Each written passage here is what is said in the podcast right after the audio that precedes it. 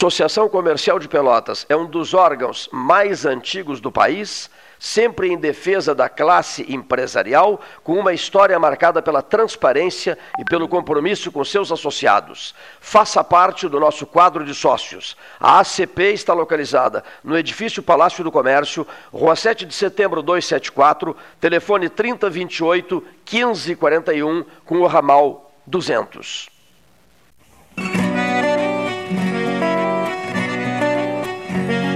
O gaúcho, desde piá, vai aprendendo a ser valente, não ter medo, ter coragem. E agora chegou o tempo dessa gente se unir pra mandar essa mensagem. Não podemos entregar o corona de jeito nenhum, amigo e companheiro. Bota a máscara, segue o protocolo Cuida de ti, da região do estado inteiro. Não podemos entregar o corona de jeito nenhum. Amiga e companheira. Bota a máscara, segue o protocolo. Cuida de ti, da região do estado inteiro. Não podemos entregar o corona.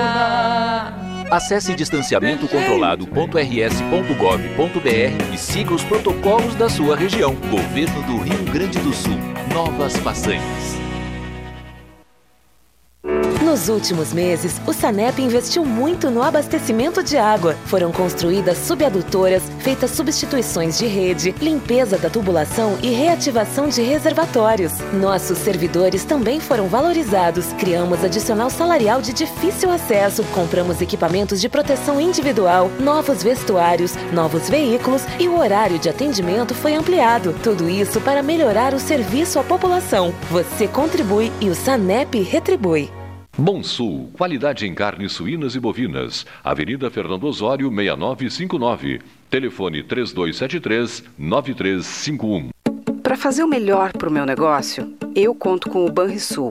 Se a sua empresa, assim como a minha, fatura entre 360 mil até 10 milhões de reais ao ano e tem a folha de pagamento vinculada ao banco, você pode garantir o salário dos funcionários por dois meses, com juros de só 3,75% ao ano. Solicite agora pelos nossos canais digitais. Banrisul e você. Nossa parceria faz a diferença.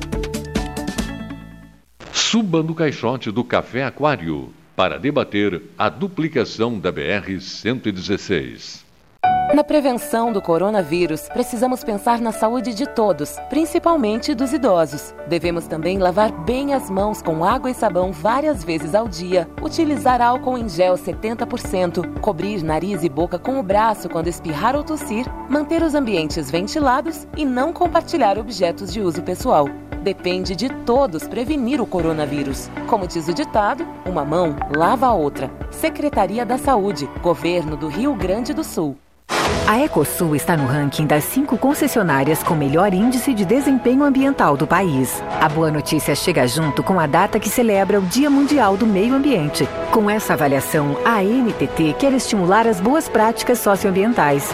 Temos orgulho dos nossos programas de redução do consumo de água, energia limpa, produção de mudas nativas, separação de resíduos, frota sustentável, entre tantas outras ações do nosso cotidiano. Somos Eco. Somos Ecosul. Genovese Vinhos, Delicateces, produtos de marca, a qualidade de sempre. Ligue 3225 7775, Doutor Amarante 526. Visite a sua Genovese Vinhos. Transformar sonhos em realidade. A Life Sleep Comfort chegou para ser a primeira multimarcas premium de colchões da região sul. As melhores marcas mundiais: a americana Simmons, a espanhola Flex, a francesa Epeda, todas em um só lugar. Tecnologia e qualidade internacionais com preço acessível. Life Sleep Comfort. Em Pelotas, na Osório, esquina Voluntários, na Professor Araújo 1458 e no Shopping Pelotas. Ótica Cristal, crediário, cartão ou cheque, a vitrine do calçadão da Andrade Neves. Panemio, alimentos saudáveis e conveniências. Osório, esquina Rafael Pinto Bandeira. Teleentrega 3225 2577. Pelota Negócios Imobiliários, administração, venda e locação de imóveis. Uma nova opção no mercado de Pelotas e região. O profissionalismo que você precisa com toda a atenção que você merece. Pelotaimóveis.com.br, Rua Santa Cruz 1679. Celular e WhatsApp 91 11 7432. Telefone 3227 7077. Pelota Negócios Imobiliários. Não podemos dar trégua ao coronavírus. Com o distanciamento controlado, nosso estado foi dividido por regiões e cores, de acordo com a velocidade do contágio e a capacidade do sistema de saúde. Todo sábado as cores são atualizadas e os protocolos já começam a valer na segunda-feira seguinte. Acesse distanciamentocontrolado.rs.gov.br e siga as orientações. Não esqueça, saia de casa somente com máscara e intensifique a higienização. Governo do Rio Grande do Sul. Novas façanhas. O que você acha de poder escolher como e onde será o seu imóvel próprio? Pela primeira vez em Pelotas, você terá a possibilidade de construir o seu imóvel do jeitinho que sempre quis. Acesse o site www.meuporto5.com e nos conte mais sobre o Porto 5 dos seus sonhos. Ele pode ser seu com valores a partir de 128 mil reais. Porto 5. Conte seu sonho e juntos vamos realizá-lo. Unimed Pelotas. O melhor plano de saúde, com urgência e emergência 24 horas. Clínica de Imunologia e Alergia Dr. Alcino Alcântara Filho. Rinite, sinusite, bronquite, alergia a alimentos e medicamentos, alergia de pele, testes, vacinas. Clínica de Imunologia e Alergia Dr. Alcino Alcântara Filho. Em Pelotas, Rua Princesa Isabel 280. E em Rio Grande, Avenida Portugal 213.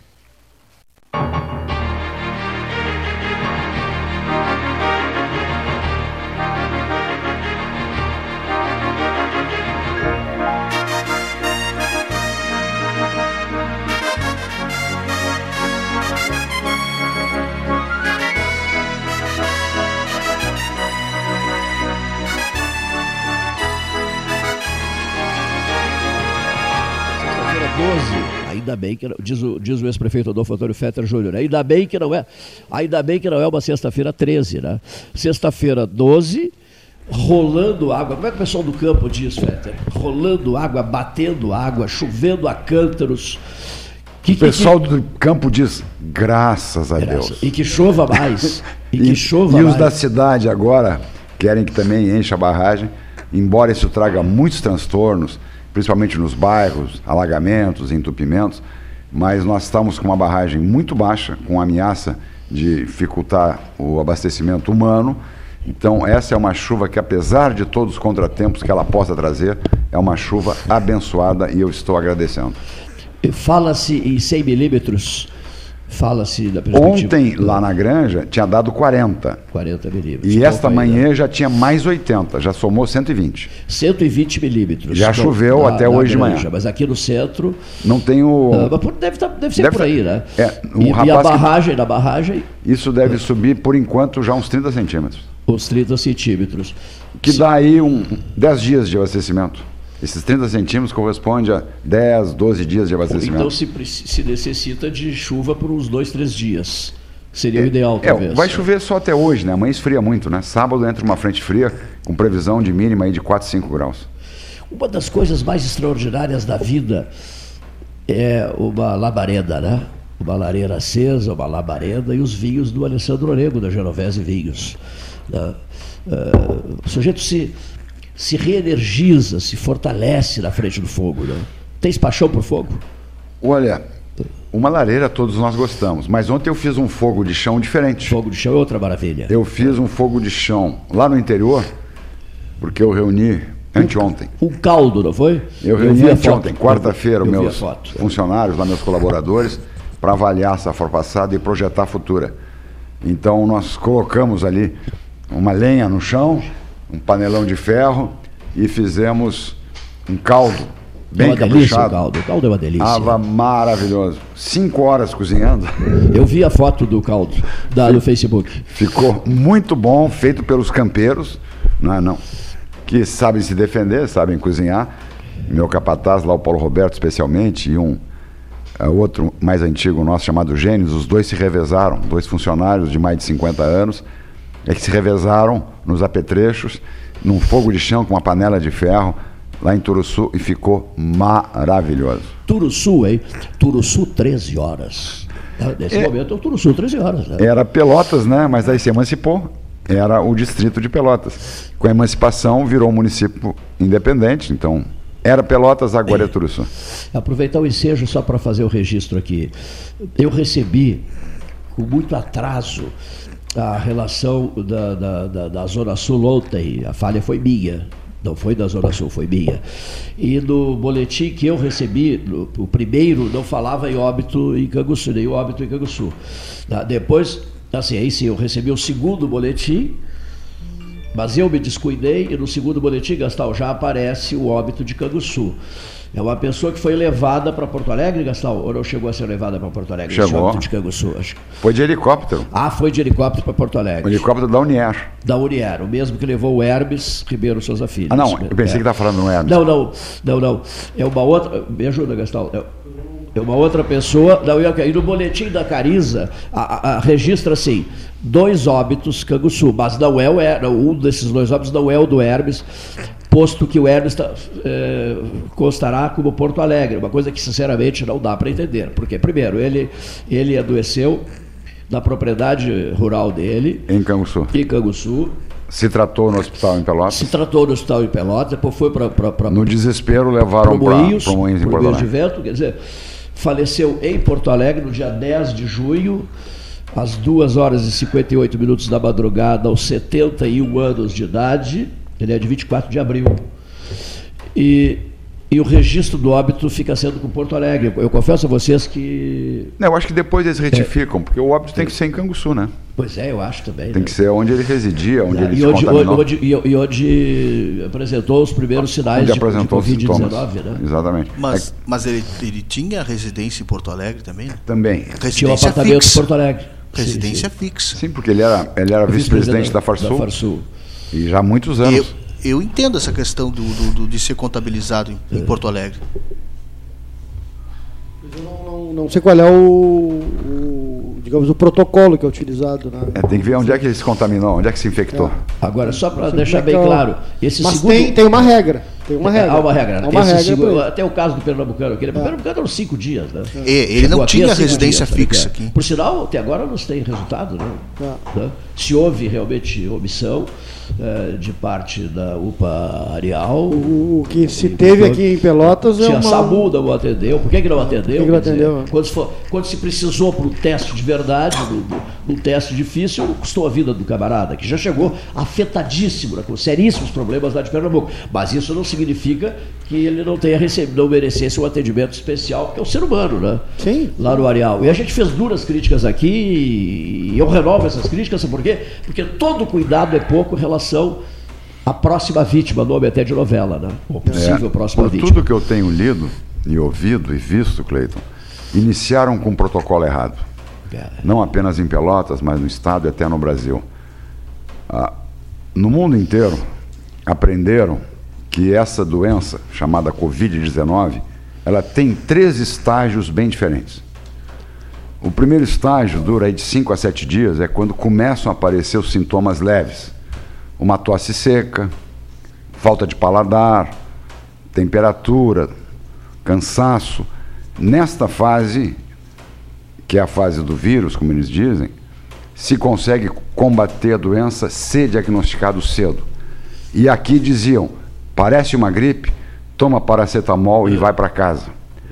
Bem, se a pessoa não combate isto nessa fase, que é a primeira semana, vamos dizer assim, na segunda semana há uma grande chance disso virar uma pneumonia. E é Mas uma- e como é que se combate na primeira fase? Não é com Na primeira fase. bem, isolamento só? Deixa eu acabar isso aí, depois Tá. eu, eu vamos pra, pra- pra- vamos ver o sintoma para depois ver o tratamento. Então, na primeira fase, que é a fase do vírus, isso eu ouvi de muitos médicos e de vários amigos meus que já tiveram essa infecção, que já passaram por essa infecção. Depois eu dou os nomes, se for o caso. Então, nessa primeira semana, se você detecta cedo o problema e ataca ele cedo, geralmente resolve sem maiores problemas a grande maioria.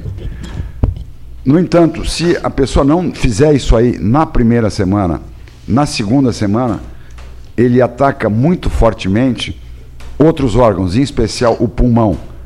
E todos os relatos que eu vi de amigos que tiveram isso e que médicos que trataram disso. É uma pneumonia seca, porque não é uma, não é uma pneumonia de catarro, é uma pneumonia de sangue. Ou seja, há um derrame de sangue no pulmão e aquele sangue que ocupa, que tira uma radiografia, uma tomografia, Isso. e o, o Fica a pulmão. mancha, né? A mancha, mas não é como é de muco, não é a pneumonia tradicional, é de sangue, só que parece a mesma coisa.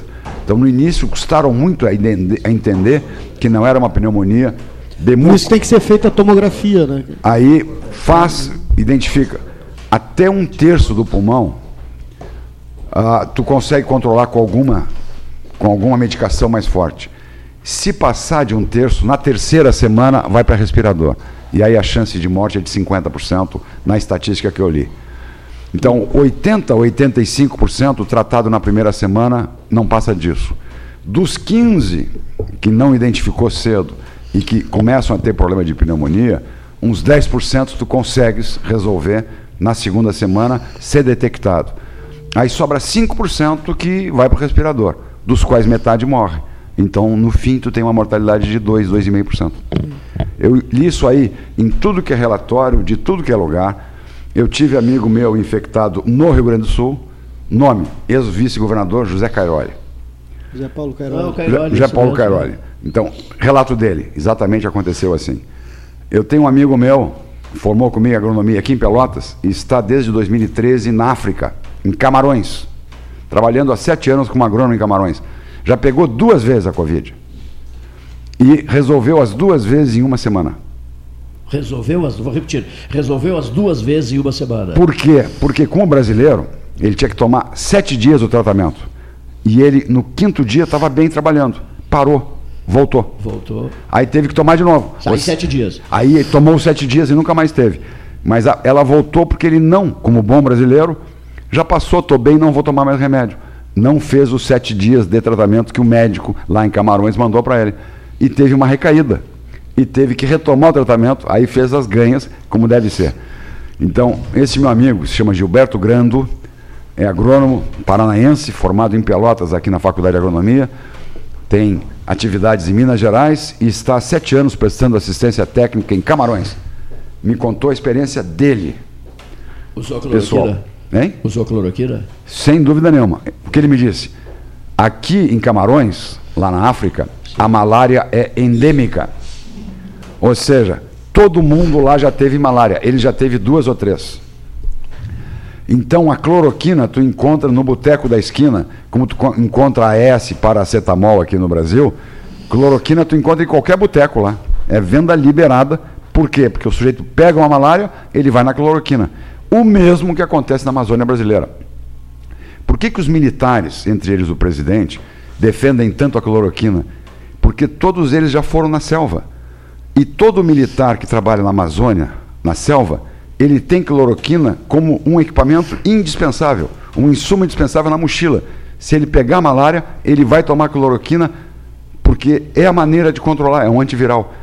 Então, lá em Camarões, me dizendo esse amigo, Gilberto Grando, que o médico foi lá, identificou, verificou que era, que era, que era Covid, fez o seguinte tratamento: cloroquina, que é um antiviral. Aí, para evitar que este sangue no pulmão virasse uma pneumonia com bactéria, antibiótico, no caso dele, azitromicina. Como há esse derrame de sangue, anticoagulante, tipo AS, para o sangue não coagular, porque ele derrama sangue no pulmão, então dá um anticoagulante. Para melhorar a resistência, um corticoide. Corticoide também ajuda a combater infecção. Como a gente sabe, quem tem reumatismo, que tem lúpulo, doenças desse tipo, lúpus, ah, acaba eh, tomando corticoide. E eles recomendam ainda um reforço com zinco, zinco, produto zinco e vitamina C.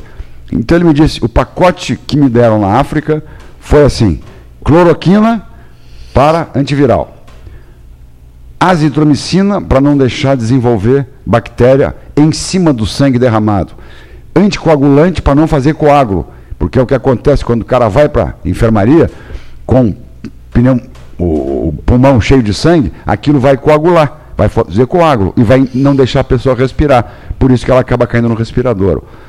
Então, dão, dão corticoide, porque também ajuda, zinco e vitamina C. Então, ele fez duas vezes esse tratamento, que não foi só ele. Tem vários médicos no Brasil recomendando isso, na internet é o que não falta. É um tratamento já consagrado para esta primeira etapa e até o início da segunda, que é quando o pulmão já está com um terço e já começa a apresentar um grande risco. Mas ainda é, combat, é combatido sem necessidade de respirador. Quando passa de um terço do pulmão para mais, aí a pessoa já não consegue respirar o suficiente, aquilo está tapado de sangue coagulado, aí ela entra na respiração mecânica e se ela tem alguma comorbidade, se é diabético, se é, tem idade, se é cardíaco, se tem colesterol, ou seja, tem algum tipo de coisa, aí aumenta muito, muito a, a coisa, a, a, chance de morrer. E aí a, alguns amigos nossos, tipo Hermes e tipo o próprio é, médico Zé Raimundo, atacou também o rim. Então entra em diálise, porque é uma doença que, se passar dessa segunda para a terceira fase, ela não fica só no pulmão, ela ataca outros órgãos. Em alguns é o coração, em fígado, outros é o rim, é, fígado. fígado. E aí o quadro se agrava muito e por isso que a chance de morrer nestes 5% que acabam indo para respirador passa a ser de 50%. Metade acaba falecendo. Dos 100 que contaminaram é 2%. Mas dos que vão para o respirador é quase 50%. Aproveitando o ensejo, uma pauta estava programada para hoje, que é o estado do Pará todo mundo conhece o famoso doutor Beltrame. Né? Na verdade, ele é, ele foi secretário da segurança, não foi? Do, do, do Rio de Janeiro, né? O Beltrame. Ah, o Beltrame. Gaúcho. Foi gaúcho, gaúcho, é. gaúcho, gaúcho de Santa Maria. Gaúcho, Santa Maria ou Santa Rosa? Santa Maria. Gaúcho, foi secretário aqui, Bom, foi secretário isso, lá. Isso, então, muito bem. Ele, eu recebi todo, eu acompanhei o noticiário todo, né? Ele e o governador do Pará eh, eh, estão na mira da Polícia Federal por conta eh, da compra de respiradores no montante de 50 milhões de reais e pagaram 25, pagaram 50% antecipados. Né? E, e, a empresa não, não forneceu os respiradores. Né? Muito bem.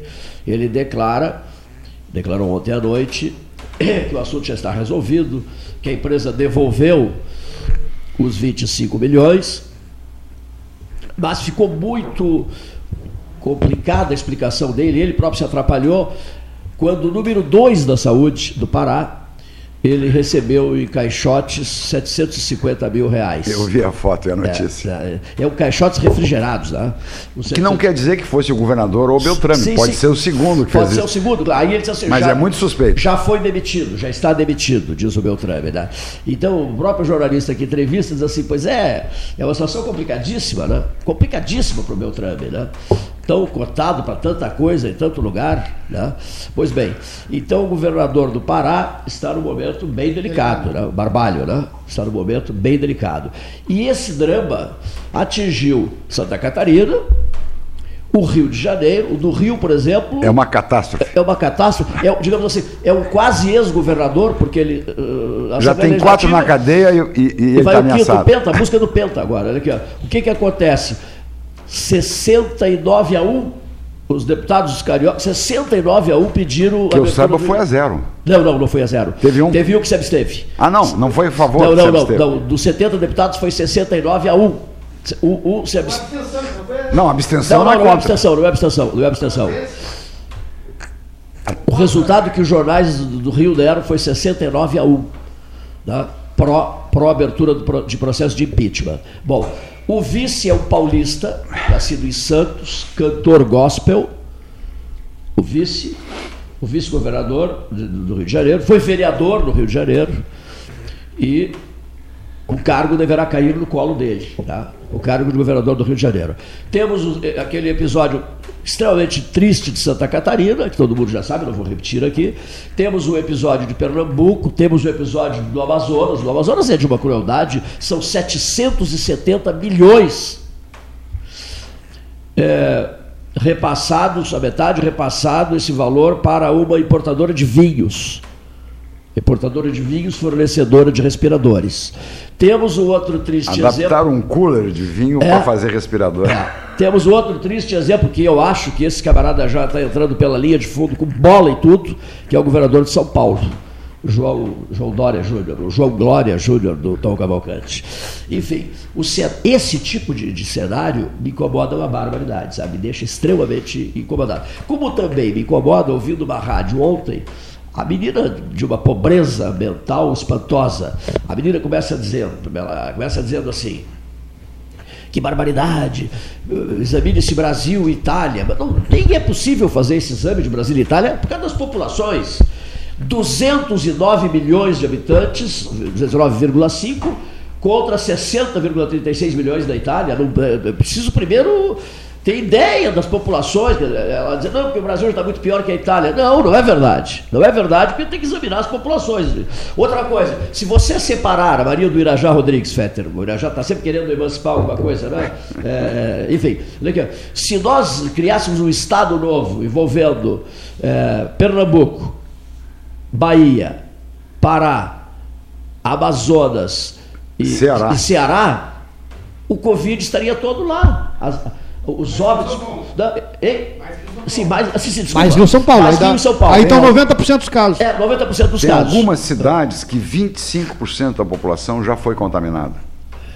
É, exatamente, é isso mesmo. Tem cidades Isso. onde 25% da população já testou positivo para a Covid. E outra, só, a só o Amazonas já bateria a Itália. O, quer dizer, o Amazonas é um estado da federação, né? não é o Brasil, República Federativa do Brasil.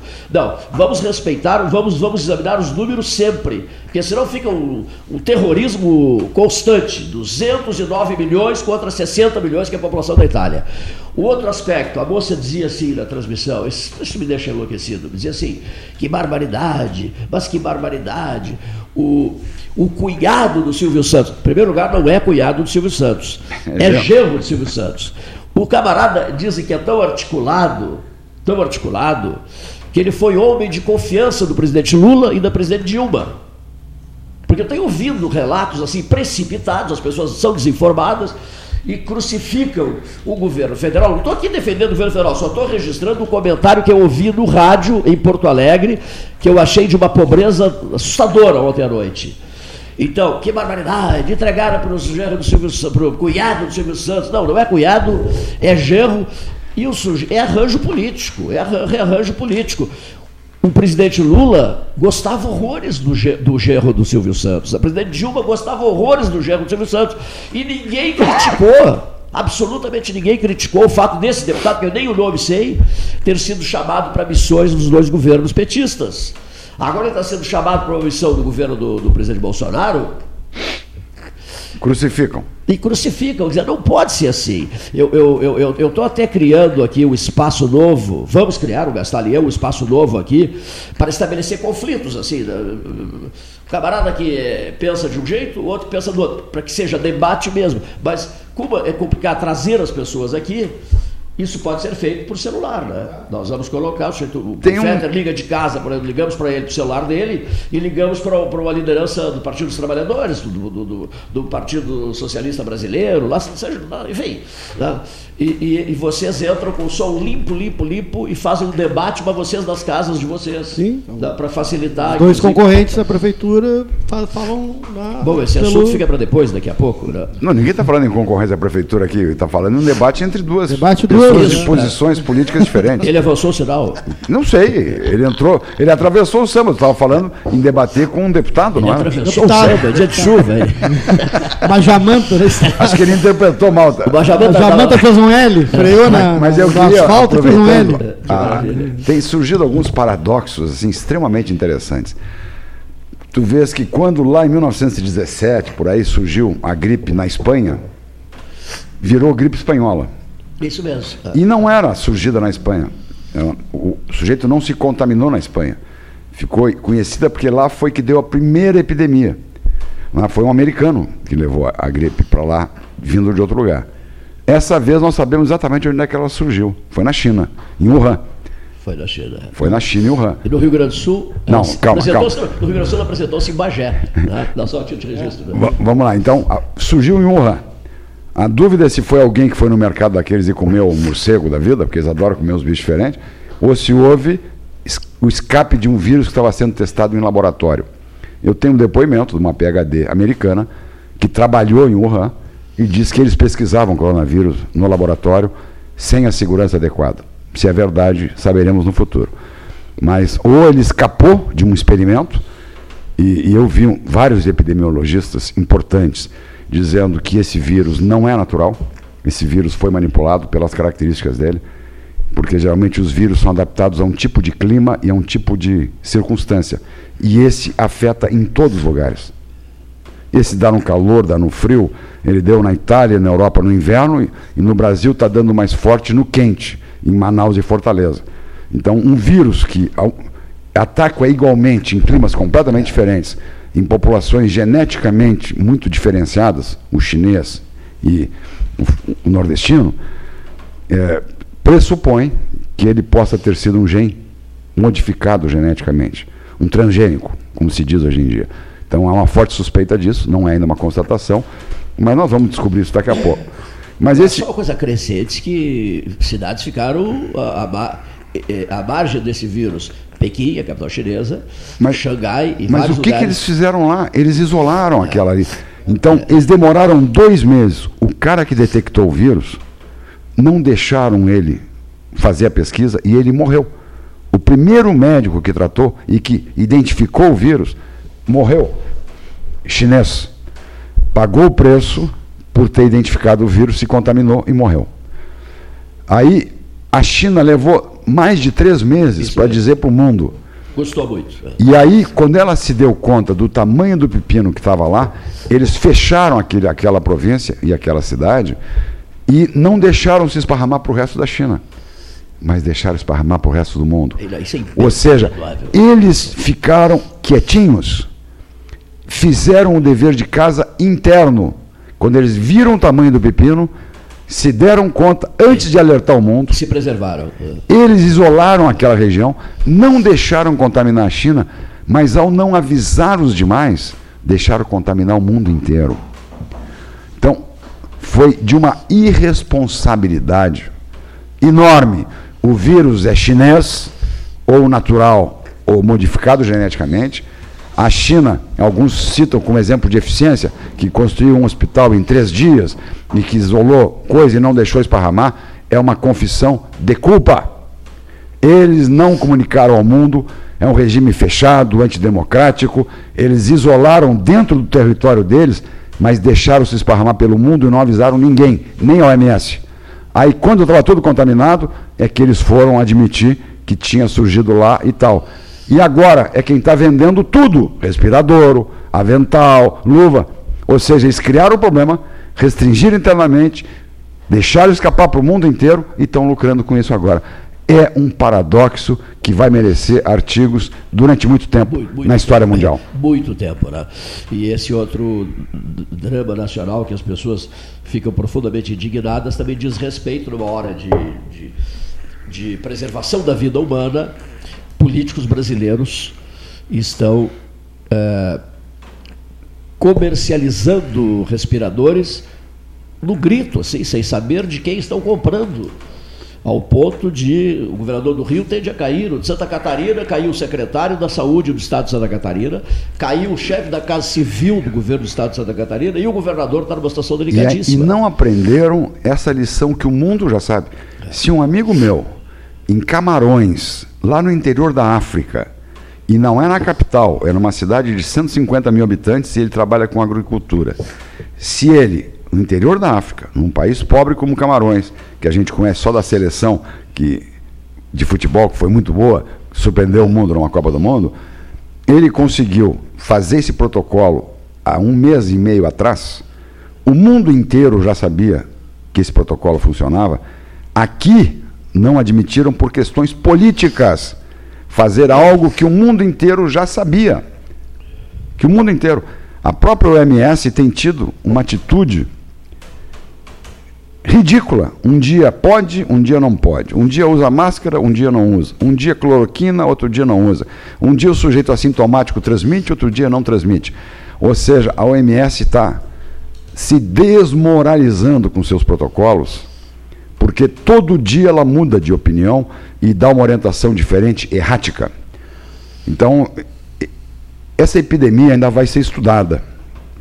Eu estou só transmitindo o que eu leio, eu leio muito. Eu acompanho pela internet, pela televisão, por contatos de pessoas que eu conheço e que estão esparramadas pelo mundo. Tenho sobrinho nos Estados Unidos, tenho irmã em São Paulo, tenho amigos em tudo que é lado, em Brasília, no Rio.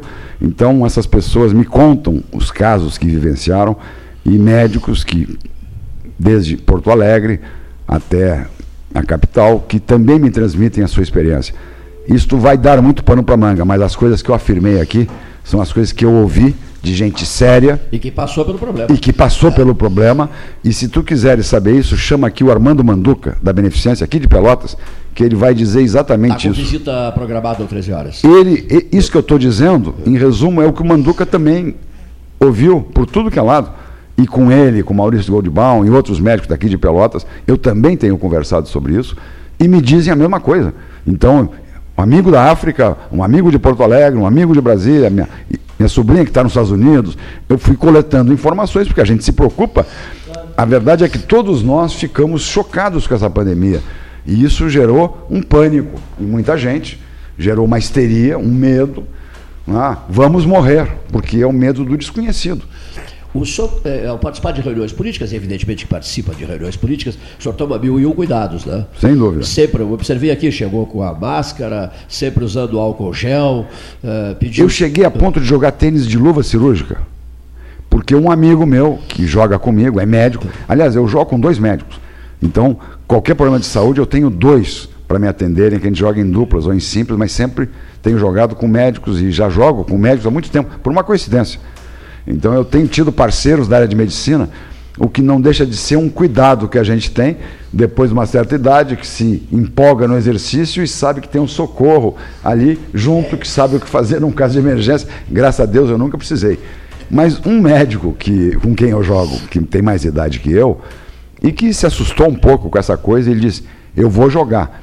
Mas a mão que pega a bolinha é o único ponto que tem de contato entre nós, que é na bolinha.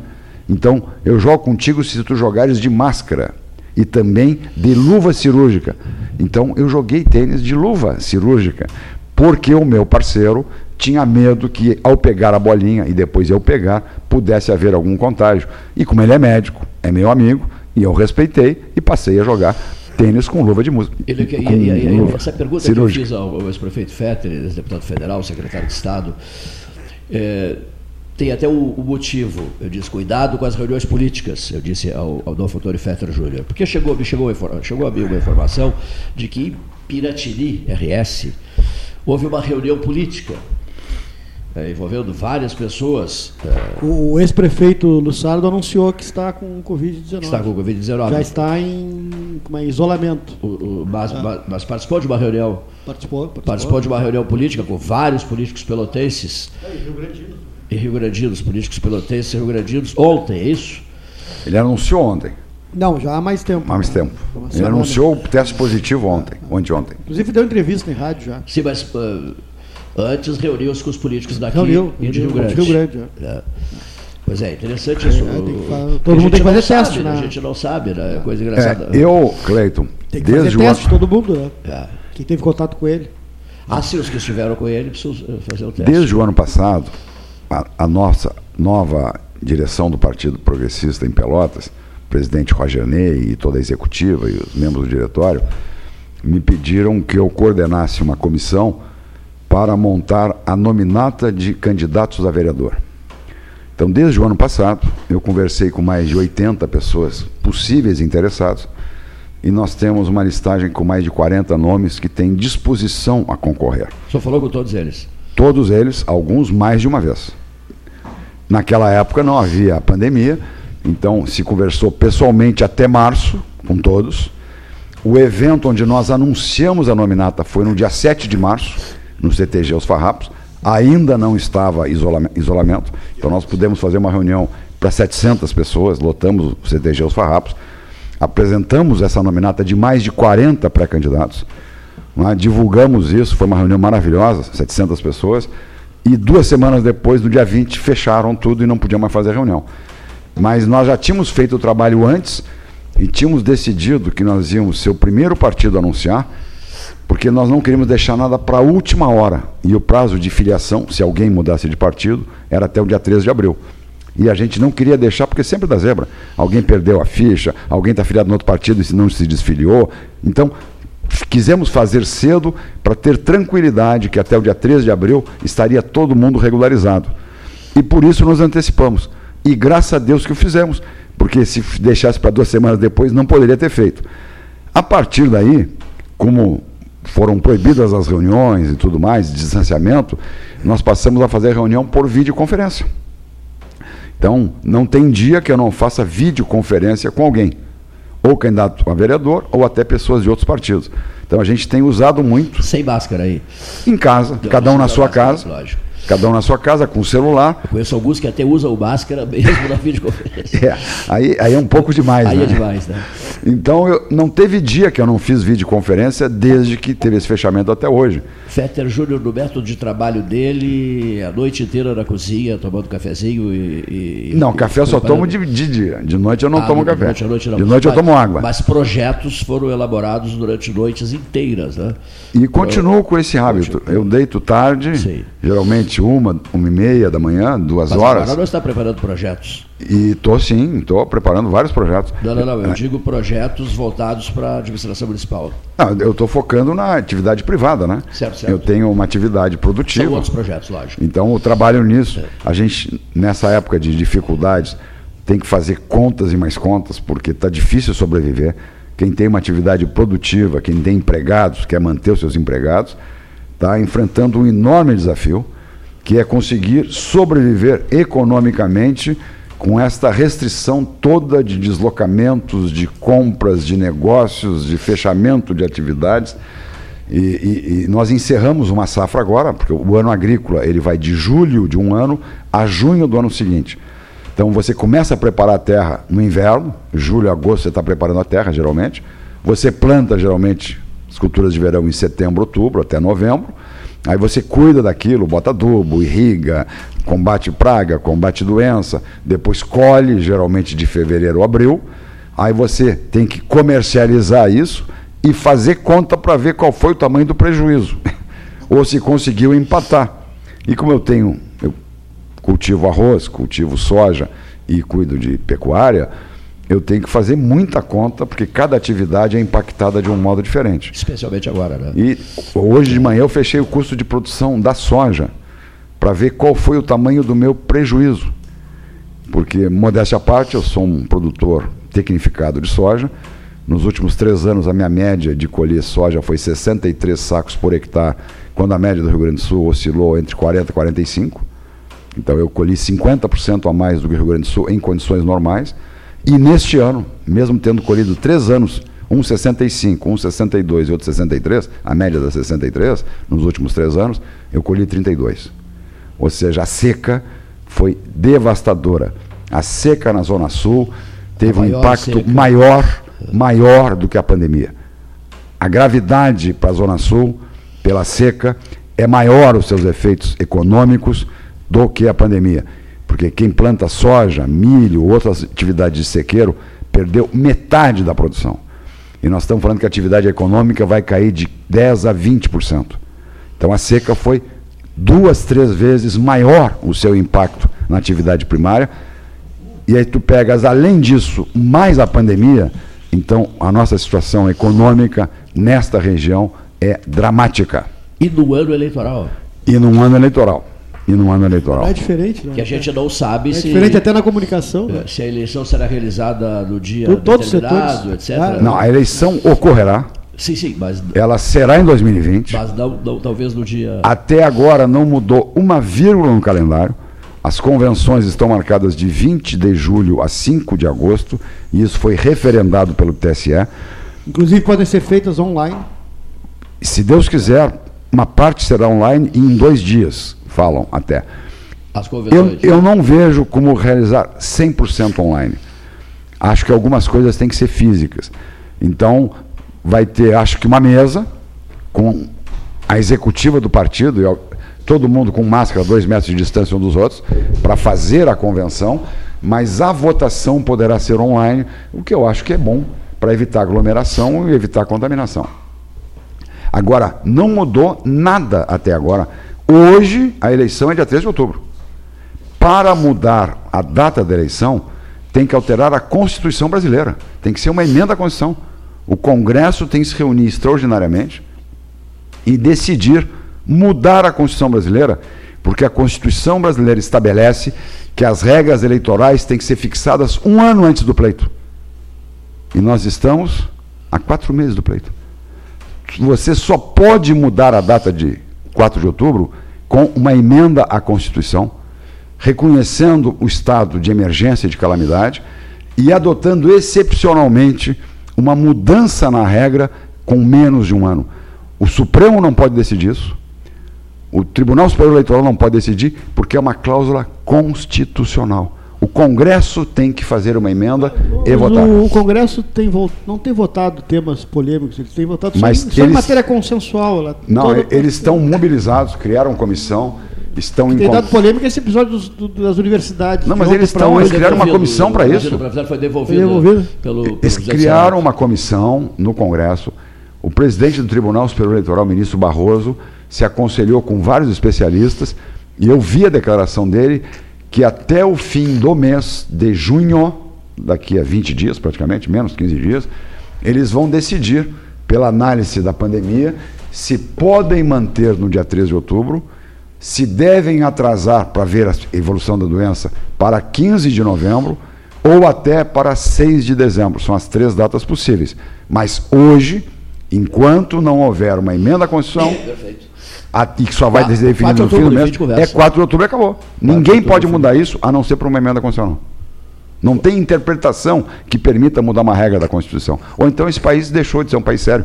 Tem Constituição, tem que respeitar. Antes do intervalo, não, intervalo é, de uma mensagem que nós vamos rodar aqui, nos nossos comentários, uma pergunta que veio aqui pelo celular. Qual foi a última vez em que o ex-chefe de gabinete de Fetter é, na condição já de governador do estado do Rio Grande do Sul, o recebeu, se eles se encontraram em Porto Alegre, foi no Palácio Piretini o último encontro de vocês? Isso, bem, o Eduardo Leite, como tu disseste, no meu primeiro mandato, quando ele tinha 21 anos de idade, uh, eu o coloquei como meu chefe de gabinete na prefeitura, por entender que nós precisávamos ter sangue novo e principalmente alguém que entendesse de comunicação digital. Que os mais antigos pouco conheciam como se comunicar com rede social, era uma novidade, e quem tinha mais idade não tinha adquirido essa cultura. E os jovens se criaram. Até resistia, né, os mais antigos. Os mais antigos. Aos que resistem ainda, né? Resistem até hoje. É. E tem dificuldade, porque é uma mudança de, de maneira de atuar. Então, sabendo percebendo que isso era necessário e eu querendo aprender também e poder me comunicar dessa forma, eu entendi que era necessário colocar um jovem que estivesse que tivesse nascido nesse meio, que tivesse se criado convivendo com a tecnologia digital ou com a comunicação virtual para facilitar a minha comunicação com as pessoas e também para me ensinar essa nova tecnologia com a prática que hoje eu aprendo com minhas netas, por exemplo, que sabem mexer mais no celular e entrar em Instagram e tudo do que eu mesmo. Mas eu venho lutando para aprender. E um, uma das razões, além dos seus méritos pessoais, das suas qualidades pessoais, é, foi este que ele era um jovem muito conectado com questões digitais e eletrônicas e ficou de meu chefe de gabinete por um bom tempo, até assumir a Câmara de Vereadores. Depois, assim, saiu para. assumiu a Câmara de Vereadores. Quando caçaram o Cururu, o Cururu isso mesmo, ele era suplente da coligação PSDB, na época PFL, hoje Democratas, e com a cassação do Cururu, no último ano daquele primeiro mandato, ele assumiu como vereador e aí concorreu, estando vereador. A deputado. Com, não, concorreu a vereador. Aí ah, que ele se elegeu. Sim, sim, aí, que ele se elegeu. Aí que ele se elegeu. Na primeira ele tinha ficado como suplente. Isso, isso. E aí entrou nos últimos nove meses, em abril, por aí, que o Cururu foi cassado, e aí ele assumiu nos últimos nove meses daquele mandato, pela cassação do Cururu, pelos vereadores, concorreu à eleição, que na verdade foi uma reeleição, porque ele era vereador, Sim. É? Ah, e aí se elegeu na primeira vez e não foi de suplente. O encontro de vocês foi no Palácio Piratini, Fetter? É, porque nós estávamos organizando esse evento do dia 7 de março. Ou seja, o partido em Pelotas se organizou para anunciar sua nominata de candidatos a vereador no dia 7 de março. Mas nós queríamos que viessem prestigiar esse evento ah, o presidente estadual do partido, Celso Bernardi. Que é, Aí, muito, que é muito amigo. Foi deputado comigo, é. meu amigo muitos anos. Falei com ele agora de manhã, por sinal. Ribeiro também, né? Também, foi deputado conosco. E é presidente do partido há muito tempo, foi deputado comigo. Falei com ele agora de manhã, casualmente, nos, me ligou umas 10 da manhã, sei lá. E, e, nós queríamos então que viesse o presidente estadual do partido, queríamos que viesse a ex-senadora Ana Amélia Lemos, que tinha vindo fazer campanha aqui, tem vínculos com Pelotas, tem amigos em Pelotas tem história. Íntima amiga da Miriam Bastos Muito amiga da Miriam, parava na casa da Miriam. Nós queríamos que viesse o senador Luiz Carlos Reins, que é nosso amigo, foi deputado comigo também, federal. Queríamos que, enfim, outro. Queria ser governador, né? E seria. E seria. E é, seria. É, Isso é. é outra história que não dá tempo de comentar todas. Mas seria governador. Não foi a senador. Ah, mas fomos deputados juntos, a gente convive há mais de 30 anos, porque ele também é produtor rural, também é agrônomo. Então a gente tem um vínculo antes de ser deputado profissional de colegas, produtores rurais, plantador de arroz, agrônomos, independente de política, isso se solidificou com a política. Nós queríamos convidar a bancada do partido para estar presente, os deputados estaduais e federais. Nós queríamos fazer um grande evento. E acabou sendo o primeiro evento do PP no Rio Grande do Sul, e eu acho que de todos os partidos, foi dia 7 de março. Pouco antes da, da, da pandemia. Duas semanas antes Duas do fechamento. Antes, é. E veio, veio esse povo todo. Tivemos todas as lideranças, fizemos um belíssimo evento com a presença de senador, ex-senadora, presidente do IP, deputado estadual, deputado federal, presidente do partido. Foi uma beleza de evento que só poderia ter sido feito naquela ocasião.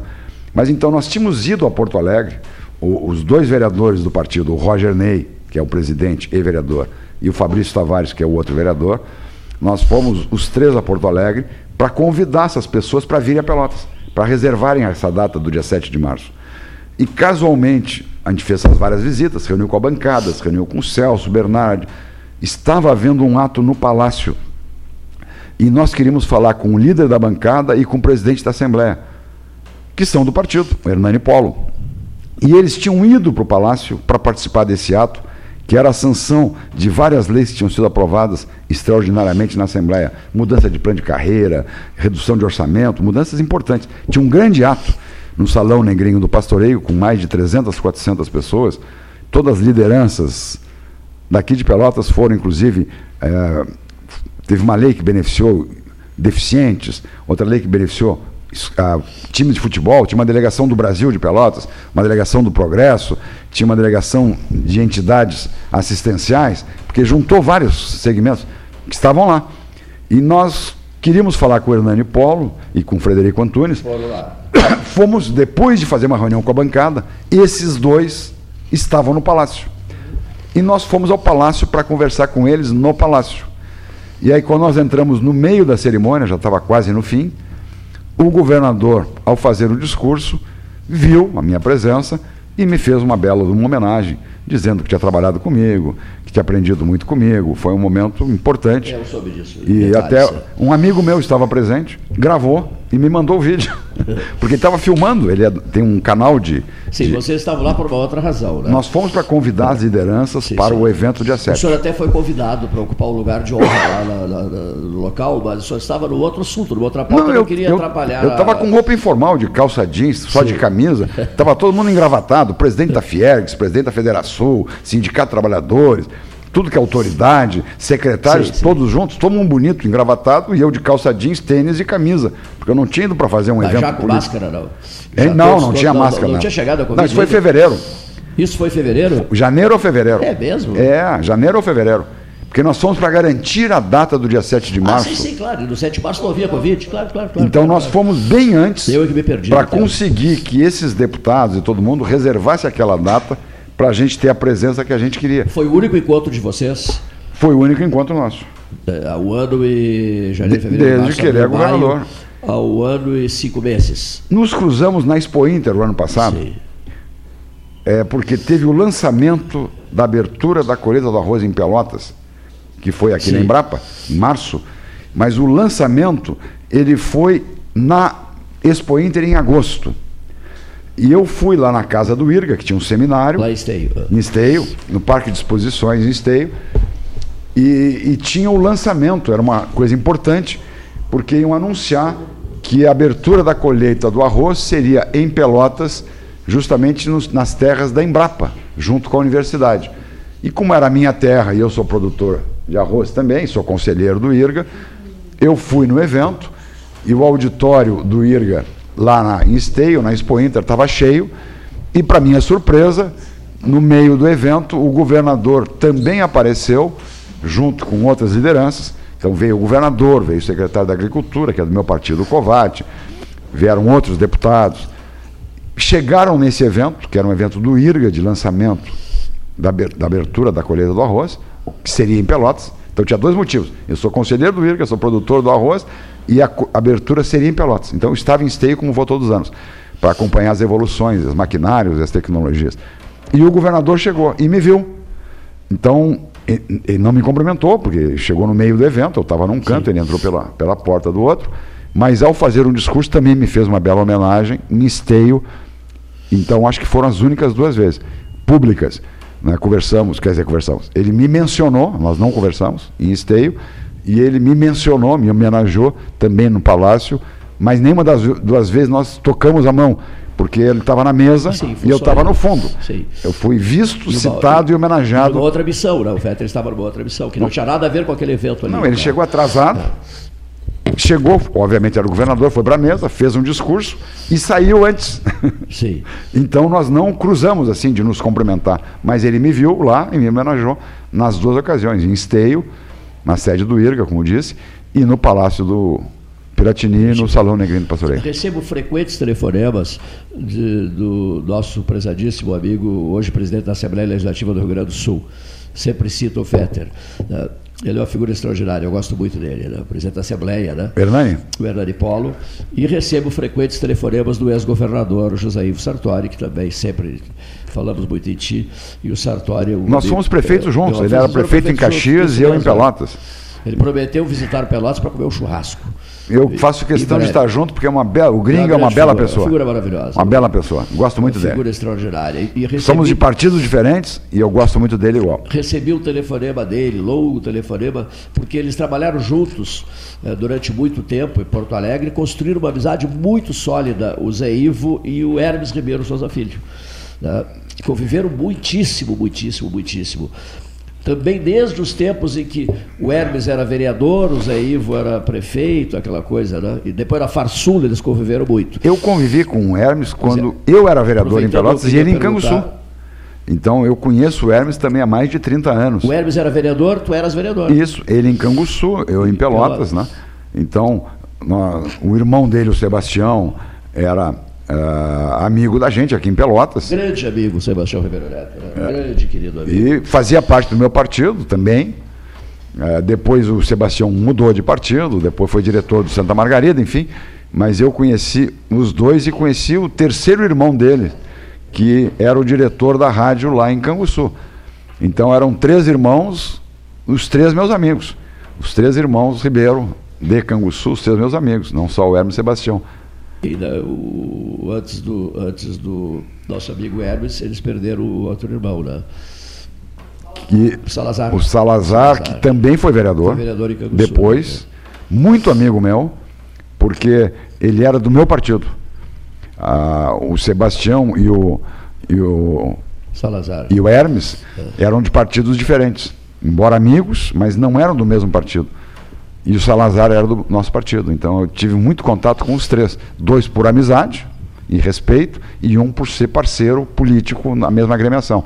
O episódio, que é bem eh, sobre os encontros políticos que eu havia falado ao ex-prefeito e ex-deputado e a secretária de Estado, Adolfo Antônio Fetter Júnior, sobre o cuidado que devemos ter com, os, com as reuniões, não necessariamente uh, de políticas, partidos políticos, né, de qualquer reunião de trabalho, não, porque esse encontro de políticos em Piratini com o ex-prefeito, que está com, com Covid. Com Covid.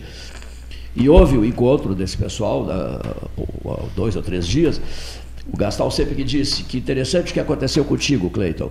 Como tu sabes, o Búfalo uh, uh, houve o, o Búfalo atingiu o Hermes, né? E ele precisou levar 12 pinos de, de ferro do, na perna, né? praticamente destruiu a perna do Hermes. Né? Estava com a saúde debilitada. Estava com a saúde debilitada. É a tal da comorbidade. Pois é, exatamente. Mas olha só que interessante. Eu sou íntimo amigo da família toda. Aí o Gastão vive dizendo isso, porque sorte, né? Sorte no sentido de as famosas reuniões ou as visitas, né, Paulo? Fica um pouquinho aqui. Ou as visitas, qual seja. Eu resolvi ir a Canguçu visitar o Hermes. E antes fui a uma pastelaria. E havia uma reunião para tratar das 12 horas científicas, lá na Católica, 12 horas que vão homenagear Dom Antônio Zátera, na memória de Dom Antônio Zátera. Eu fui a Canguçu, fui à pastelaria nova de Canguçu, que é realmente um sucesso. E quando eu estava indo para visitar o Hermes, eu não sabia que o Hermes já estava com a Covid-19. Quando eu estava indo, furou o pneu do, da caminhonete. E aí eu comecei a me estressar, porque eu tinha reunião às seis da tarde aqui na Católica, na reitoria da Católica.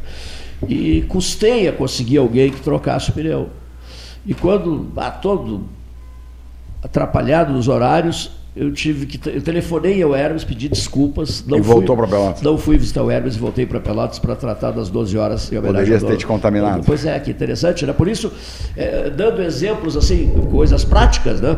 O, todo cuidado é pouco. Quando o Gastal me contou e outras pessoas me falaram sobre o encontro político de Piratini, havia uma pessoa contaminada no encontro político de Piratini. O Zé Raimundo foi a Bagé fazer uma cirurgia duas, e se contaminou duas lá? Duas cirurgias. Se contaminou em Bagé. E, e um dos contaminados, o o Bussa, diretor da, do hospital de, de Bagé, também viveu momentos delicadíssimos, já está em casa. E franca recuperar, quer dizer, super bem, né? Vale até como alerta, né? Todo cuidado é pouco nesses processos, é, nessa fase de pandemia. É, né? Principalmente lá no início, em março, quando essa pandemia iniciou lá em dezembro do ano passado, mas só divulgaram. É, a Valer iniciou em dezembro. É, mas só, inici... é, é, só divulgaram aqui praticamente fim de fevereiro, março. Tanto que o carnaval no Brasil aconteceu como se não tivesse nada. Praias, pelo período Rio, de praia, da praia. São Paulo, foi uma festa. E lá já era um caso seríssimo, mas estava circunscrito. Eles não deixaram vazar a gravidade, só começaram a divulgar em fevereiro e o pânico pegou em março. E nesse meio tempo se esparramou pelo mundo inteiro. Então foi uma irresponsabilidade chinesa, primeiro dado. Em março, quando começou a chegar aqui, ninguém conhecia, era uma novidade e foi um pânico. Como, o que fazer? Como fazer? Agora, já passando três meses, a gente já tem toda a experiência do mundo, o mundo foi cobaia para nós. Eles aprenderam a lidar com isso, identificaram os três estágios, testaram as drogas. Por exemplo, tem lugares que não testaram cloroquina, testaram a ivermectina, que é um vermífugo que a gente usa para gado. Isso mesmo. Corriqueiramente, mas que se usa em humano. Você compra na farmácia ivermectina para problema de bicha, de, de. Lombriga. Lombriga. Então, isso é uma coisa que se usa com o humano e que nós usamos direto com gado para evitar parasitas intestinais. E também faz um efeito parecido com a cloroquina. Uns testaram a cloroquina, outros testaram. Foram começar a testar, né? Para ver o que, que combatia. E descobriram as coisas que permitem combater nesse estágio viral inicial, onde você, se fizer, ela fica tal gripezinha. Para a maioria das pessoas, 85%, 90%, você se descobrir cedo e tratar com esse conjunto que descobriram que funciona, as pessoas não passam disso. Mas aí sobra 10 ou 15 que não identifica cedo ou não trata cedo, por falta de recurso, por falta de conhecimento, e acaba dando a pneumonia. E aí já é o segundo estágio que fica meio complicado. Mas ainda sabem como combater, a maior parte. Mas tem 5%. Qual é a expectativa? E o Roberto Veronese de Florianópolis, assim, estou gostando de ouvir o ex-prefeito, está bem situado nesse, nesse cenário. Lendo muito. Né? Lendo muito. Né? Então, Quem tem é? filhos, netos é, e amigos sim. e funcionários tem que estudar para si e para proteger a vida da família, dos amigos e quem faz política dos correligionários. Perfeito. Então você tem que ser muito bem informado para não informar errado. Qual é a expectativa do ex-prefeito em relação ao tal pico? Né? Ou seja, é, estamos em junho, dia dia mesmo de hoje que eu me perdi? 12. 12.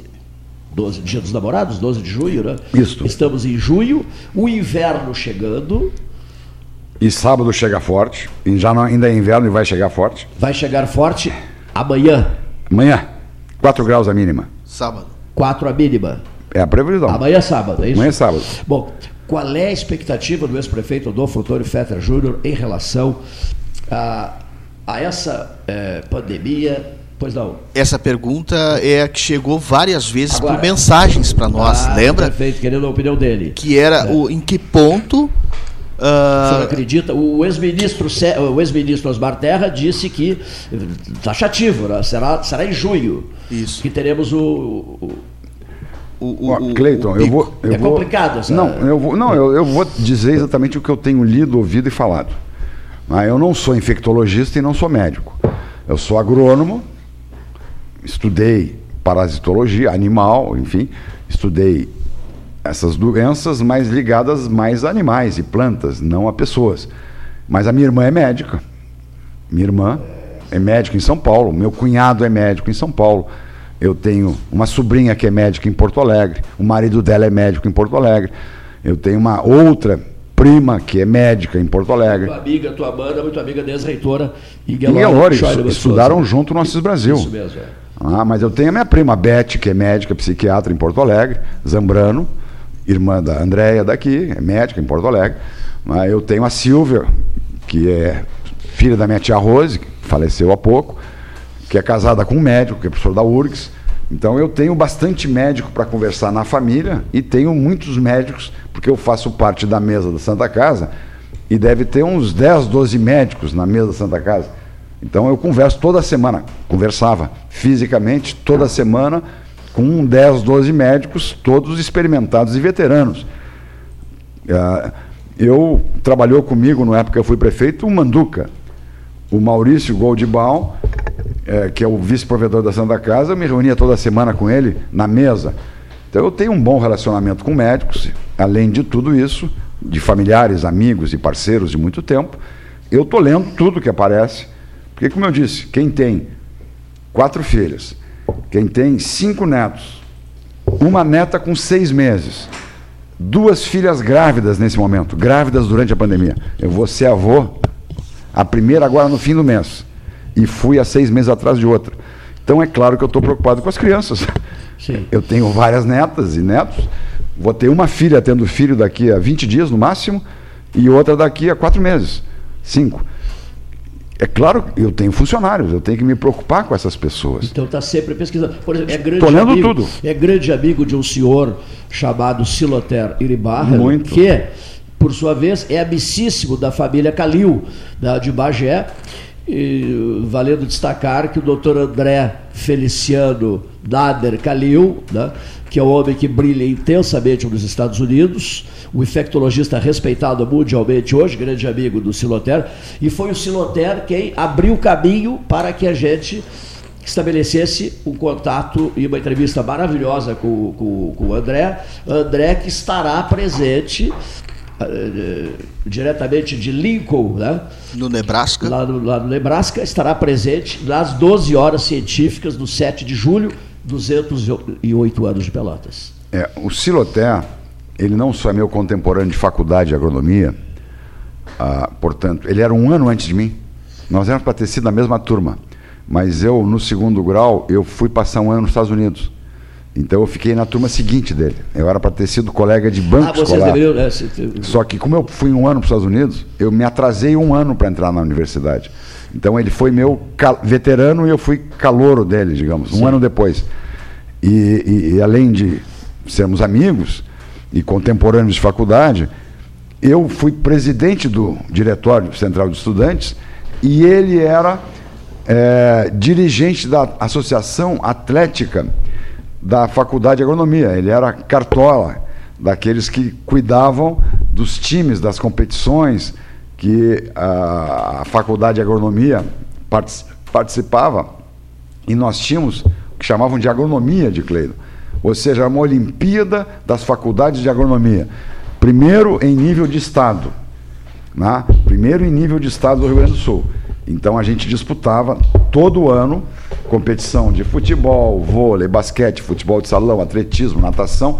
Era uma Olimpíada das faculdades de agronomia do Rio Grande do Sul e quem ganhasse a Olimpíada estadual depois ia participar da Olimpíada Nacional, a famosa Agronomíade. E, e eu disputei como jogador de basquete, todos os anos que eu estive na faculdade. Fomos um ano campeões estaduais de basquete, e aí fomos disputar o evento nacional em Piracicaba, São Paulo, e fomos campeões brasileiros de basquete nas agronomias. E o Silotelli estava sempre junto, porque ele era dirigente, como se fosse o noveleto na Sim. Federação Gaúcha de Futebol. Ele era, junto com o Jair, o Jacaré, o Jair Almeida, o Jair Almeida. era um dirigente. Filho da... de Canguçu, Jair, né? Também, os Nosso dois são de Canguçu. E o Siloter é, eles brilhando eram... no, no Safras e Cifras, né? E eles, e eles, eram dirigentes da Associação Atlética, então estavam sempre junto com a agronomia. Eles não disputavam os jogos.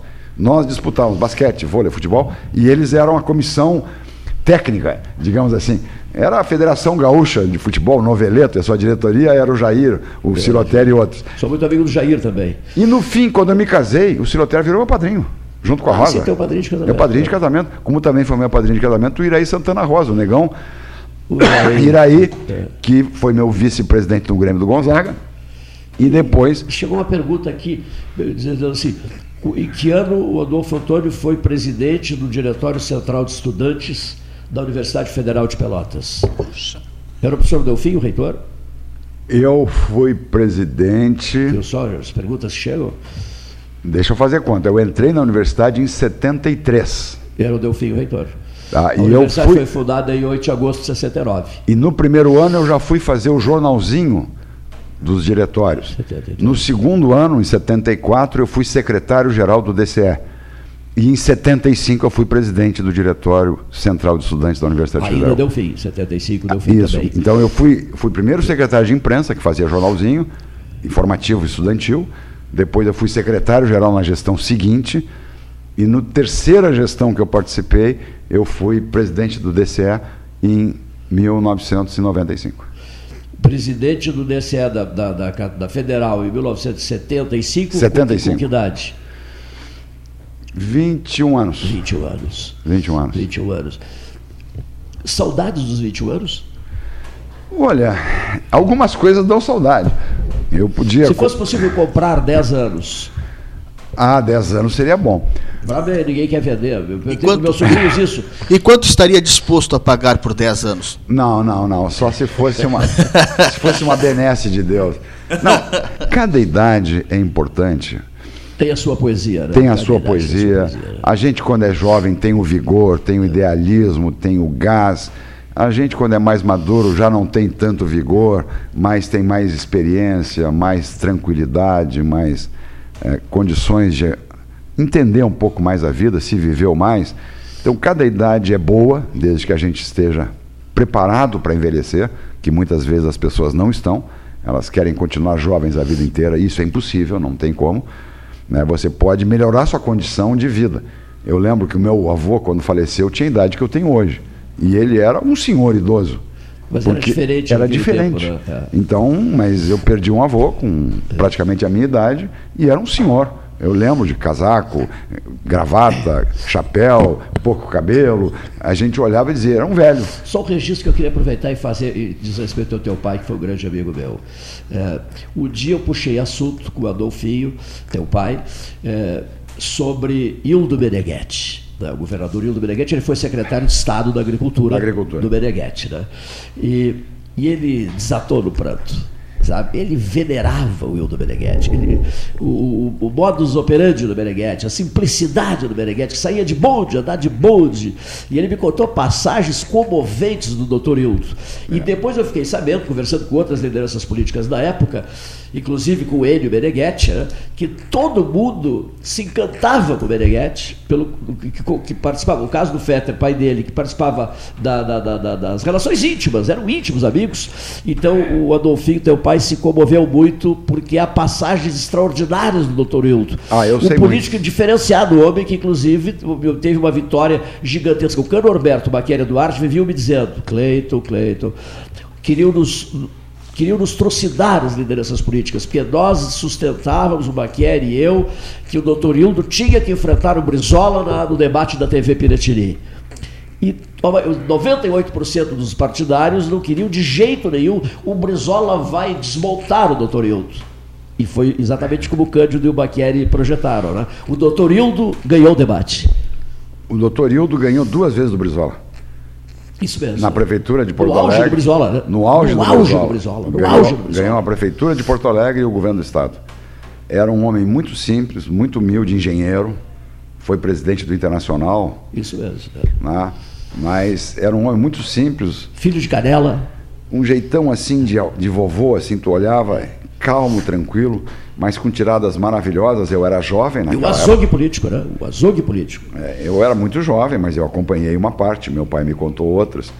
Ah, me contou vários episódios, não cabe falar aqui, porque senão Mas o programa vai acabar. sobre isso. É, um dia poderia ser. me lem- Sobre o doutor Hildo. Ah, não, O convívio do teu pai com, com o meu doutor pai Hildo. com o doutor Hildo, porque a história do doutor Hildo eu não conheço. Eu Sim, sim. conheço quando meu pai foi secretário dele, essa convivência de 63 a 67. Aí eu acompanhei, eu era um adolescente, morei em Porto Alegre quatro anos naquela época, então sei de muitas histórias que talvez valesse a pena contar. Ah, eu gostaria de ouvir isso, de, de- de ler sobre essas histórias. E depois até eu vou- pretendo eu escrever alguma coisa sobre o chefe de gabinete do Cândido Norberto, presidente da Assembleia, eh, Jair Soares. Meu amigo. O Cândido Norberto assumia o governo do Estado nos impedimentos do doutor Hildo, porque não havia figura do vice-governador, que teu tio depois eh, iria ocupar. Né? Perfeito. Não, não havia figura do vice, o Cândido era o governador, também me contava passagens memoráveis de Hildo Meneghetti. Bom, vamos parar por aqui, Hildo Meneghetti, para encaminhar uma pergunta necessária. A eleição está marcada para o dia 4 de outubro de 2020. Certo. O corrente ano de 2020. Os ingleses diriam horribilis, né? Ano horribilis. Como é que o senhor se enxerga eh, eh, ao longe, nem tão ao longe, porque é dentro de quatro meses, né? Quatro meses. esse processo eleitoral? Seu nome é muito especulado, o Fetter vai participar do processo, não vai participar do processo, eh, pelo envolvimento profundo com a política de Pelotas do ex-prefeito, deputado federal, secretário de Estado, vereador, presidente da Senada Federal em 75, meu Deus. Fui Tá. presidente do Grêmio do Gonzaga também. Fosse presidente do Grêmio do Gonzaga. A Secretaria de Estado no governo Antônio Brito. Secretário de Desenvolvimento e, ass- Assuntos e Internacionais. E assuntos internacionais. Bom, como é que o senhor vê esse cenário 2020? E será possível o senhor se inserir nesse, nesse, nesse contexto todo, ex-prefeito Fetter? É, eu estou inserido na medida em que eu faço parte do diretório estadual, faço parte do diretório municipal, me foi solicitado que coordenasse essa comissão de pré-candidatos a vereador, que é a nossa aspiração fazer, se possível, a maior bancada de vereadores na Câmara. Então, como disse, conversei com mais de 80 É pessoas. uma ideia fixa sua essa, né? Não, não é uma ideia fixa, é uma missão. Uma missão. Sim, não, mas vem conversando com todos eles, um por um, mais de uma vez. Mais de uma vez. Teve alguns que a gente conversou quatro ou cinco vezes. Até chegarmos a mais de 40 nomes que disseram somos. Aceito. Aceito. Então agora nós estamos num processo tranquilo de qualificar essas pessoas. Tem gente que nunca disputou eleição, tem gente que não tem ideia o que é uma campanha política. Então a gente tem conversado muito para dar ideias, para dar orientações. O, o Paulo Gastal, filho, advogado, filho do Paulinho aqui do 13, é o nosso secretário-geral e é quem está estudando a legislação. Então ele tem feito palestras para tirar dúvida do que, que pode fazer, o que, que não pode fazer, porque mudou toda a lei. Então a gente tem explicado a cada vereador, não faz isso que pode dar problema, isso aqui tu pode fazer. Porque agora todos são pré-candidatos. Ninguém pode se anunciar como candidato, nem pedir voto ou tem o seu mandato, a sua candidatura cassada. Então a gente tem procurado orientar essas pessoas, tirar dúvidas. Essa própria doença dificultou muito a movimentação para a gente poder fazer isso fisicamente. Então se tem trabalhado muito com vídeo chamada. Agora essa tecnologia permite a gente falar com a pessoa vendo e ouvindo, falando ao mesmo tempo. Então facilita um pouco a comunicação, embora não substitua o contato pessoal. A verdade é que o Olho no olho. o olho no olho é O insubstituível. olho do dono engorda o boi. Não, e a confiança, política é relacionamento, política Contato direto. é contato, é tocar na pessoa, é olhar nos olhos dela, ver como é que ela fala, ver se eu posso acreditar no que ela está dizendo. Então, é muito difícil é, ter essa confiança e essa segurança numa telinha pequenininha onde o sujeito está numa foto menor que um 3x4. Então tu não vê bem o olho, tu não capta bem as expressões. Todo mundo que tem muita pressa, as pessoas têm Todo muita mundo pressa. né? muita pressa, mas é o que sobrou. Então nós temos feito todo dia uma, duas, três videochamadas direto para manter esse pessoal informado, orientado, para não fazer bobagem, dizendo que se nada acontecer, eles têm que estar prontos para no dia 4 de outubro ser candidato. Ou seja, por enquanto eles têm que estar prontos. Então nós não paramos de trabalhar os nossos candidatos. Então eu estou inserido nisso, porque estou fazendo isso há sete, oito meses. Graças a Deus com um resultado muito bom. Eu acho que nós temos chance de fazer uma das maiores bancadas na Câmara de Vereadores. E estamos fazendo isso no meio de uma pandemia.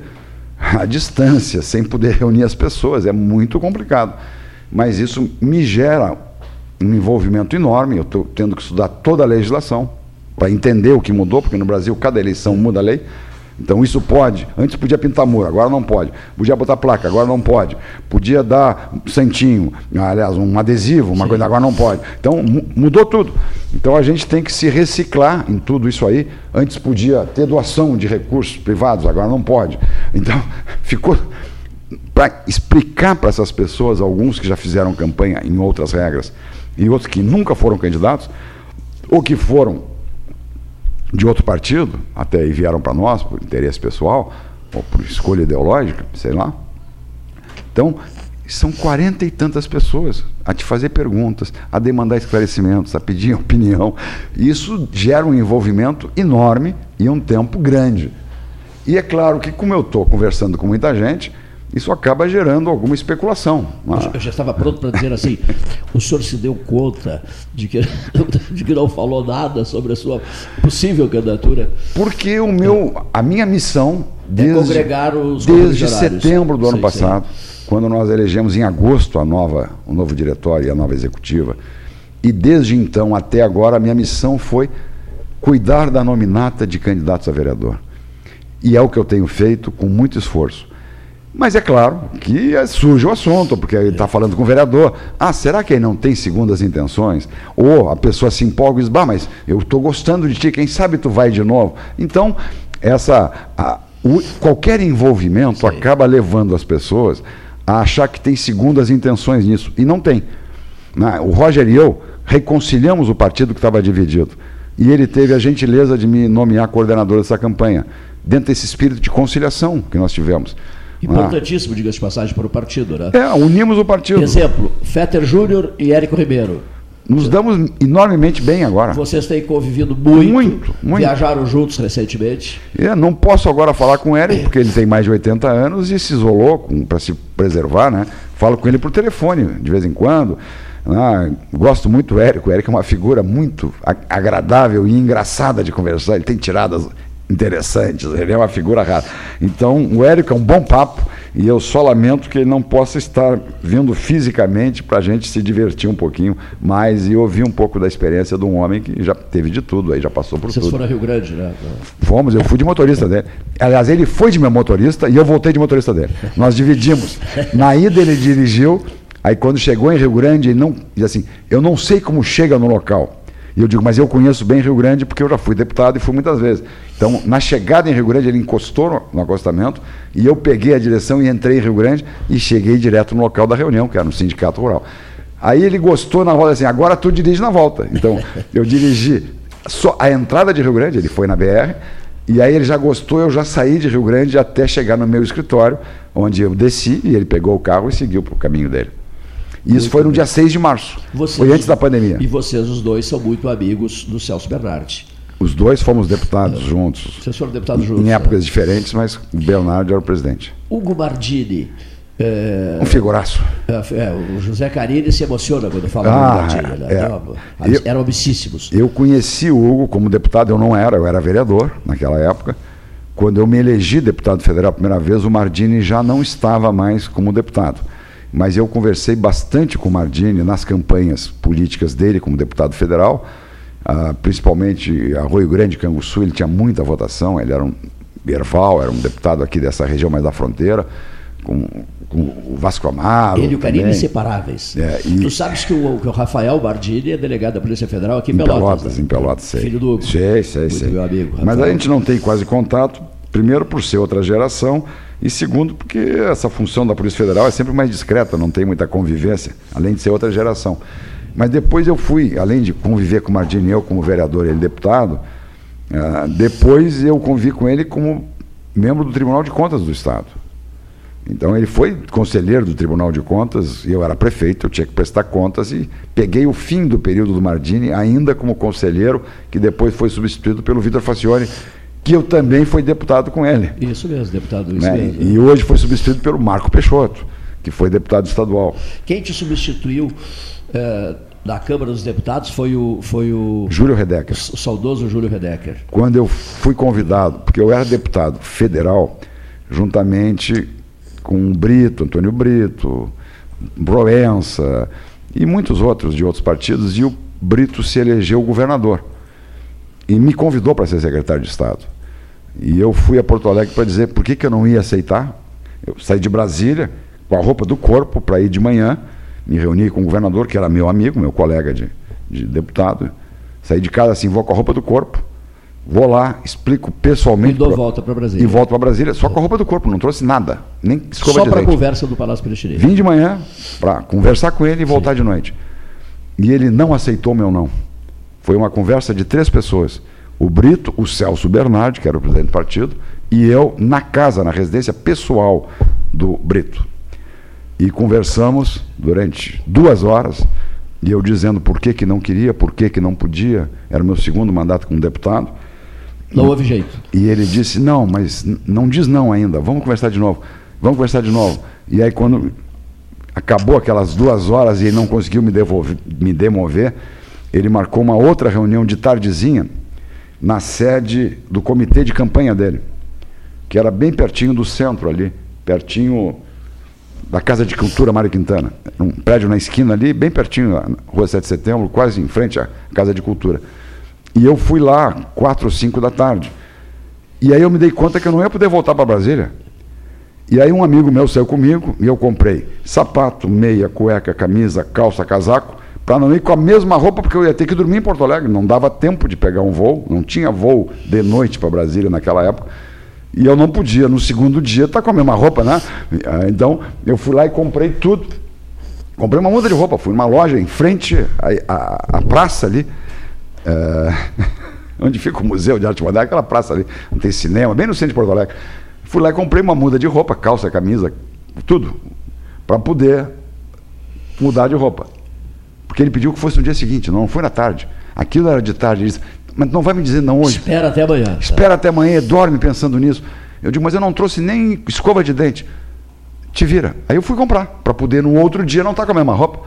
E no outro dia. No outro dia ele marcou não na casa dele, marcou no, no comitê, onde era a logística. E aí quando eu cheguei no local, tinham dez repórteres na porta, e assim, quais são as suas declarações como futuro secretário de desenvolvimento? Antes de falar com o Brito. Antes de falar, ele Ou armou seja, direitinho. Ele armou direitinho. é. Ele armou É. para que quando eu chegasse eu ter que dizer o que, que eu faria como secretário, o que eu tinha dito para ele que eu não aceitava. Jogou eu- bem, hein? E, e aí eu disse, bem. olha, eu não falei com o governador ainda sobre isso, eu não dei resposta a ele, eu estou sendo convidado e tal. Mas não decidi nada ainda. Mas não há uma decisão, né? há um convite muito honroso. Ah, agora é claro que o governador foi eleito e eu só poderei dar declarações depois, se for candidato, se for, e depois de conversar com o governador, porque quem foi eleito foi ele, não fui eu. Eu fui eleito deputado federal. Que, que, hora, que momento difícil esse, né? Não, me botou numa dividida na frente de toda a empresa do Rio Grande do Sul. Uma coisa que eu nunca esqueci, Fetter, que eu sei que tu aprecias muito essa política internacional e tal. O, o, o Antônio Guterres telefona para o Júlio Pedrosa, um amigo meu, de Aveiro, e, e diz assim, Júlio, eu sou o novo primeiro-ministro de Portugal. É, onde tu estás? Eu estou em São Paulo, aqui no Brasil. "É, Júlio, eu- eu te escolhi para ser meu ministro da Educação. E o Júlio disse assim, Antônio, mas eu tenho que pensar. Eu estou cheio de problemas aqui em São Paulo, senão não, não vai se pensar, é agora. Quer ou não quer? Aceita ou não aceita? Aí o Júlio, rindo, me contando, eu digo, aceito. Aí aceitou, o Júlio Pedrosa. E o pior é que eu não aceitei. E Aí tu não aceitaste. obrigou a ficar pro dia seguinte. contrário, não aceitaste. Aí ele aceitou. Isso, já te digo, 1996. E hoje o, o, o Guterres é o secretário-geral da ONU, né? E, e o nosso amigo Júlio Pedrosa dedica-se à sua quinta na cidade do Porto, para lá um pouco do Porto, dedicado aos vinhos. Uma última questão, venceu o horário, né? Mas só uma última questão. A conversa está tão descontraída, as pessoas estão mandando mensagens dizendo que a conversa está muito solta e descontraída e agradável. A última questão é: Jair de Oliveira Soares, um amigo meu chamado eh, Hugo Napoleão, duas vezes governador do Piauí, é um dos maiores amigos do Jair. Ele disse, Cleiton, aquela entrevista de quase 50 minutos, mandaste para o Jair? Eu mandei para o Jair.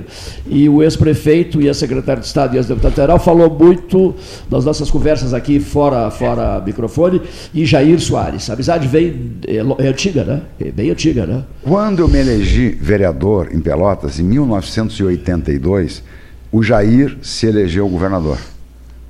Então foi quando. Oit- 82? Não. É? 82, É. é. 1982. Meu Deus, parece que foi ontem. Parece que foi ontem. O Jair se elegeu governador do estado e eu me elegi vereador de Pelotas com 28 anos. Então, no mesmo partido. E ele ganhou a eleição por menos de 20 mil votos. Isso mesmo. Foi a maior surpresa, digamos assim. dramático aquele- Foi dramático. né? Pedro daquilo. Simão abandonou a isso contagem, mesmo, foi embora. a contagem, isso mesmo. Deu como perdido e no fim eu não sei se deu 15 mil votos a diferença. Foi assim, por focinho, como diriam no Turf. E obviamente eu era vereador, jovem, e fui várias vezes ao Palácio, acompanhando comitivas de Pelotas para encaminhar problemas. A prefeitura era dos adversários, o prefeito era o Bernardo, no seu primeiro mandato. Eu era um vereador de oposição em Pelotas e o governador era do nosso partido. Então eu era um canal normal para acompanhar demandas junto ao governo do estado, principalmente o distrito industrial, que nós queríamos que fosse pavimentado naquela época, os empresários precisavam que pavimentasse, porque muitas indústrias para se instalar no distrito industrial, que são exportadoras, não podem exportar se não for pavimentado, por causa da contaminação com poeira. A LifeMed só veio para o distrito industrial porque eu garanti que ia pavimentar o acesso, como pavimentei, para dar um exemplo. Quando prefeito. Quando prefeito, aí muitos anos depois. Que a LifeMed veio para cá. tá? Só muito depois que ela veio para cá, para Salgado Filho, pertinho do Kroloff. Ficou Vivendo um anos. grande momento hoje a de Ficou passagem. anos aqui. Quando ela decidiu ir para o Distrito Industrial, eu tive que garantir para ela poder exportar para a União Europeia que fosse rua pavimentada na frente. Porque é uma indústria de alta precisão, não pode ter contaminação de equipamentos que ela faz, senão vai contaminar os doentes. Então ela tem que ter um isolamento bárbaro, é quase uma UTI que não, de asepsia, e não pode ter poeira, porque contaminará os equipamentos e as pessoas que forem tratados. Então, para ela poder mudar da Salgado Filho para lá, eu tive que garantir e fiz a pavimentação, ah, o que também afeta essa indústria de óleos vegetais, que tradicionalmente existia de óleo de arroz, mas que foi comprada por um grupo americano, que para poder exportar o azeite de, de arroz para a União Europeia, para os Estados Unidos, tinha que pavimentar o acesso, por causa da poeira no ar, que contamina e não aceita os padrões da União Europeia nem dos Estados Unidos. Então tem coisas assim, mas lá quando eu era vereador e o Jair governador, uma das comitivas que eu acompanhei já eram das pessoas do, do Distrito Industrial pedindo essa pavimentação há quase 40 anos. Meu Deus. E eu tive a oportunidade de fazer isso quando prefeito, 30 anos depois. Início dos anos 80. O, o Jo- o José Rodrigues Gomes Neto, nosso decano, recordava há pouco a presença do Fetter lá no Batuva, no aniversário do 13 horas, no jantar de aniversário do 13 horas. Lembras disso, Sim, né? sim, claro. Aquilo foi nos anos 80, então? Foi. Mas que barbaridade, meu Deus, meu Deus. Um grande jantar, diga-se de passagem, né?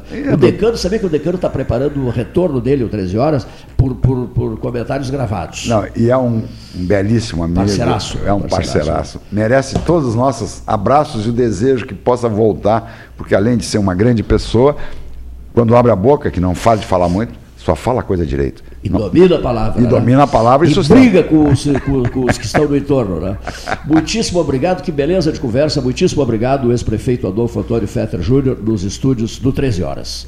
Minha alegria, minha satisfação. A gente que está tão isolado e com tanta dificuldade de comunicação, se preservando, aí eu tenho trabalhado, estou indo para a granja, tenho jogado tênis, tenho ido na farmácia, eu tenho tentado levar uma vida com todos os cuidados, máscara, luva, o diabo quatro, mas tenho tentado viver.